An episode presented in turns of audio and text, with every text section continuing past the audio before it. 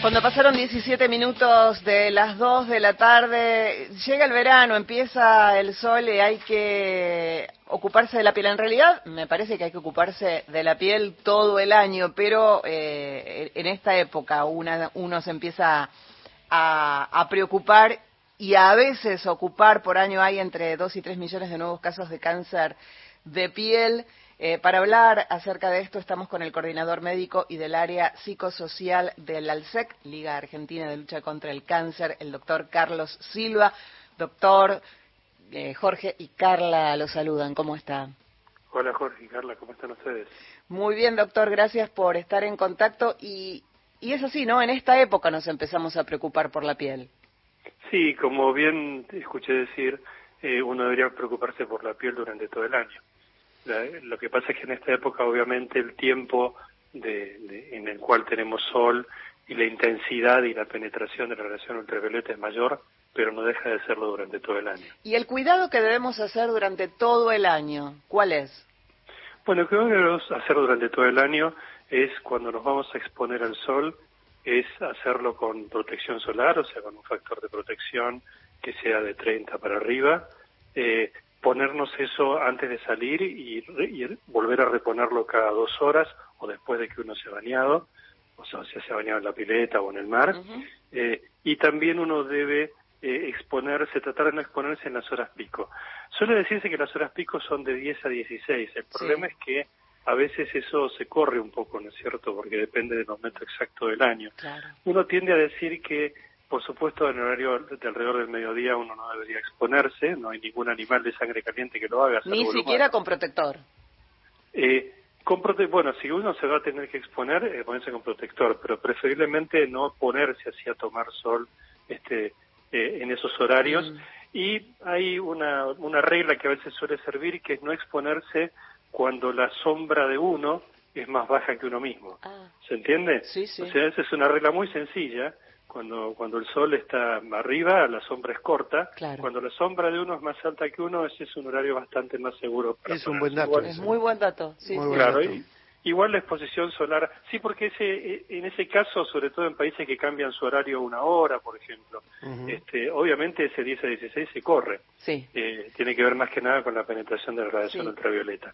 Y después, evitar la exposición crónica, porque eso además daña la piel, las mujeres no saben que eso las arruga más porque rompe la fibra de la estina, mm. o sea que hay una serie de desventajas que son claras. Doctor, a partir de la pandemia se empezó a hablar muchísimo de la vitamina D y que sobre todo en el caso de las mujeres, en, las rutinas este, de laboratorio te saca y te, suplementan para adquirir vitamina D en forma natural a través del sol. ¿Qué horario eh, hay que tomar, hay que exponerse al sol sin protector y en qué horario sería? Bueno, como mencioné antes, sin protector, yo diría que nunca. Este, ah. pero, pero de exponerse al sol para tener la suficiente cantidad de vitamina D, uno lo puede hacer antes de las 10 de la mañana y después de las 4 de la tarde. Doctor, eh, cuando mencionaba hace un rato el tema de, de, la piel, ¿no? Esto de la piel blanca de una época, yo recordaba una época en donde eh, la piel blanca era como buscada, había como una protección con el tipo de ropa, muchos tienen presentes las imágenes de las bañistas totalmente cubiertas en Mar del Plata o en otras zonas costeras del mundo, evitando los rayos solares. Luego vino un periodo de eh, búsqueda del bronceado con los aceites que aceleraban el bronceado frente al sol. Hoy, solares. hoy a mí me, sigue resultando encontrar algún frasco de eso en alguna tienda de antigüedades y pensar que la gente se bañaba con estos aceites para potenciar el, bronceado en la piel, o sea, quemarse más rápidamente. Eh, y después viene la etapa de los protectores solares. Ahora, eh, a pesar de que la etapa de los protectores solares ya tiene varios años y que se ha generado dentro de todo bastante conciencia al respecto, la estadística no, no baja. Digo, esto es solamente una cuestión del incremento de los rayos ultravioletas del sol o también de la, de la utilización de las camas solares es como una alternativa al bronceado.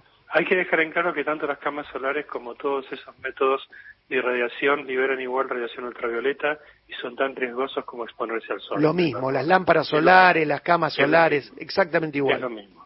En segundo lugar, ¿por qué uno no ve todavía la baja de incidencia? Es porque en realidad el proceso de, producción del cáncer, o sea, el proceso de carcinogénesis, es muy largo, es a lo largo de los años. Entonces, como bien dijiste, esto ahora se está entendiendo a través de la educación para la salud la importancia de esto. Entonces, vamos a ver el beneficio de esto más o menos a los 20 años después de haber empezado a tomar conciencia, no en lo inmediato. El daño, el tumor que te aparece hoy es el daño solar que traes de la adolescencia. Ah. ah, ese es un dato. Y encima, ¿eh? encima, en la adolescencia es un momento en que yo mismo recuerdo. ¿no? Y el tema de la piel blanca es otra cosa que hay que señalar. Para cualquier piel existe el daño solar. Por supuesto que es mucho más riesgoso en aquellos individuos que tienen esa piel blanca que cuando toman sol siempre pasa por el rojo antes de ir a cualquier otro, mm. otro color y que este, estos mismos individuos que tienen ojos verdes, pelos pelirrojos, por ejemplo, bueno, son los grupos de mayor riesgo. Pero no no está exento el resto de la gente del riesgo de la exposición, porque además, por ejemplo, en el caso del melanoma, que es uno de los tipos de cáncer de piel que uno puede tener, hay melanomas que están asociados a la exposición solar crónica y otros que están asociados a la exposición aguda, esa que uno va, se toma todo el sol en una semana para ponerse rápido bronceado. Así que eh, no hay que, no, lo otro es utilizar ropa clara, este, lo otro es, por supuesto, bueno, cubrirse la cabeza y tratar de, de, no exponerse todo, totalmente y también este, lo, otro importante es hidratarse adecuadamente y tener una dieta sana, ¿no? Bien. Doctor, eh, yendo a, a, los menores de edad, eh, llega la época de vacaciones y a muchas familias llevan a, a bebitos muy pequeños a, a, playas, a piletas, a la sierra. ¿Desde qué edad es conveniente y cómo llevar a los pequeños? Bueno, llevar a los pequeños no hay que exponerlos al sol este, prácticamente, prácticamente muy poco en hora, en hora muy segura, sí hay que protegerles mucho la piel, hay que hablar con los dermatólogos infantiles para ver exactamente qué protección uno quiere utilizar para, para los chiquitos seguridad, a los bebés definitivamente uno no debería exponerlos. Bien, ni siquiera bajo una sombrilla ni nada porque ahí ya también este, están expuestos. Es que uno nunca puede, en realidad uno nunca puede cuidarse total, totalmente, ¿no? En algún momento el sol se corre y uno no se da cuenta y el bebé está expuesto, más que nada pasa por, pasa por ahí. Y en el caso de un adulto exponerse sin haberse puesto protector, se expuso demasiado y le queda esa piel roja que, que, que vulgarmente se dice esta noche va a tener que dormir parado porque no va a aguantar ni la, ni la ropa de la cama que ya el, el, daño ya está hecho, pero ¿qué es lo que lo que sirve para poner para aliviar en ese momento? ¿Aloe vera? ¿Qué es lo que sirve? No, cremas humectantes. Lo que hay que hacer es mantener lo más humectada posible la piel. Ahí ya tenemos estamos en presencia de una quemadura de primer grado, ¿no es cierto? Bien. O sea, y cuando ¿Eso ya deja secuela? ¿Eso ya deja secuela a futuro? ¿Puede dejar Digamos, Eh, puede dejar secuela a futuro. Este, por supuesto que todo eso depende mucho de cuánto se expone uno y con qué intensidad. O sea, todos los agentes carcinógenos, para cualquier tumor que uno hable, depende del tiempo de exposición y de la intensidad de la exposición. Así que, pero uno tiene que tratar de evitar eso. Yo recuerdo cuando yo era adolescente, era de estaba de moda jugar al vóley en la playa, bueno, como ahora también, de alguna manera, este, y que yo al mediodía, yo tengo la piel muy blanca, tengo ojos claros, o sea, yo al mediodía me decía, bueno, me voy a jugar al vóley, no, me ponía ninguna protección. Y mis padres me decían, pero ponete, no, y no, el adolescente tiene esa tendencia A, no cuidarse, así que hay que trabajar en la educación para la salud desde, desde la adolescencia, porque ahí es donde se produce el mayor daño. Y cuando hablaba de la alimentación, doctor, por ejemplo, si uno, eh, eh, eh ciertas verduras como la zanahoria, por ejemplo, ¿efectivamente tienen efectos beneficiosos en la piel?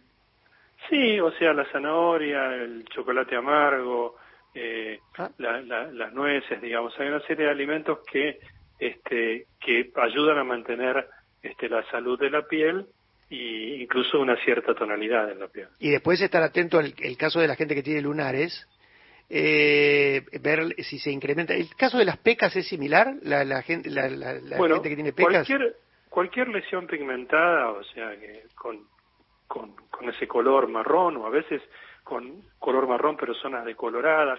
Es bueno siempre visitar al dermatólogo por lo menos una vez al año antes del verano, antes de que uno se exponga. Eh, y las lesiones pigmentadas en particular, o sea, ah, están las pecas claras que son incluso a veces son por daño solar crónico, ¿no? Cuando, ah. aparecen múltiples pecas en la espalda, ¿no? Cuando uno las trae de nacimiento. Por haber tomado sol mucho tiempo durante... Exactamente, eso puede suceder. Pero lo que hay que ver en esas lesiones pigmentadas, tenemos unas reglas que son la ABCDE, que es en realidad que no sean asimétricas, que los bordes sean regulares, o sea, lo que uno tiene que vigilar, si los bordes son irregulares tiene que consultar, si el color ha cambiado, o sea, o se ha intensificado el, color oscuro Claro. Este, del lunar, esa es la C. Este, la letra D tiene que ver con las dimensiones, lesiones que son mayores de 6 milímetros, y la E tiene que ver con la evolutividad, es decir, lesiones que crecen. El tema es cuando pasan en la espalda, ¿no? Porque digo, hay mucha gente que se aviva o se da cuenta cuando lo tiene enfrente en los brazos o encima o en Y el pecho. Ahí tiene, ahí tiene que tener este, am- amigos o, o parejas confiables Claro. que le vean la O un buen no espejo. Lo de pareja confiable Un gustó. espejo, además de consultar al dermatólogo, pero parejas confiables que le digan, no me gusta eso que estoy viendo que te crece. Claro. Perfecto. Bueno, doctor, muchísimas gracias y a cuidarse la piel todo el año entonces. Cómo no, ha sido un placer, ¿eh? Un placer para nosotros. Era el coordinador médico y del área psicosocial del ALSEC Liga Argentina de lucha contra el cáncer. Ya sabes, te tenés que cuidar la piel todo el año, lo dijo el doctor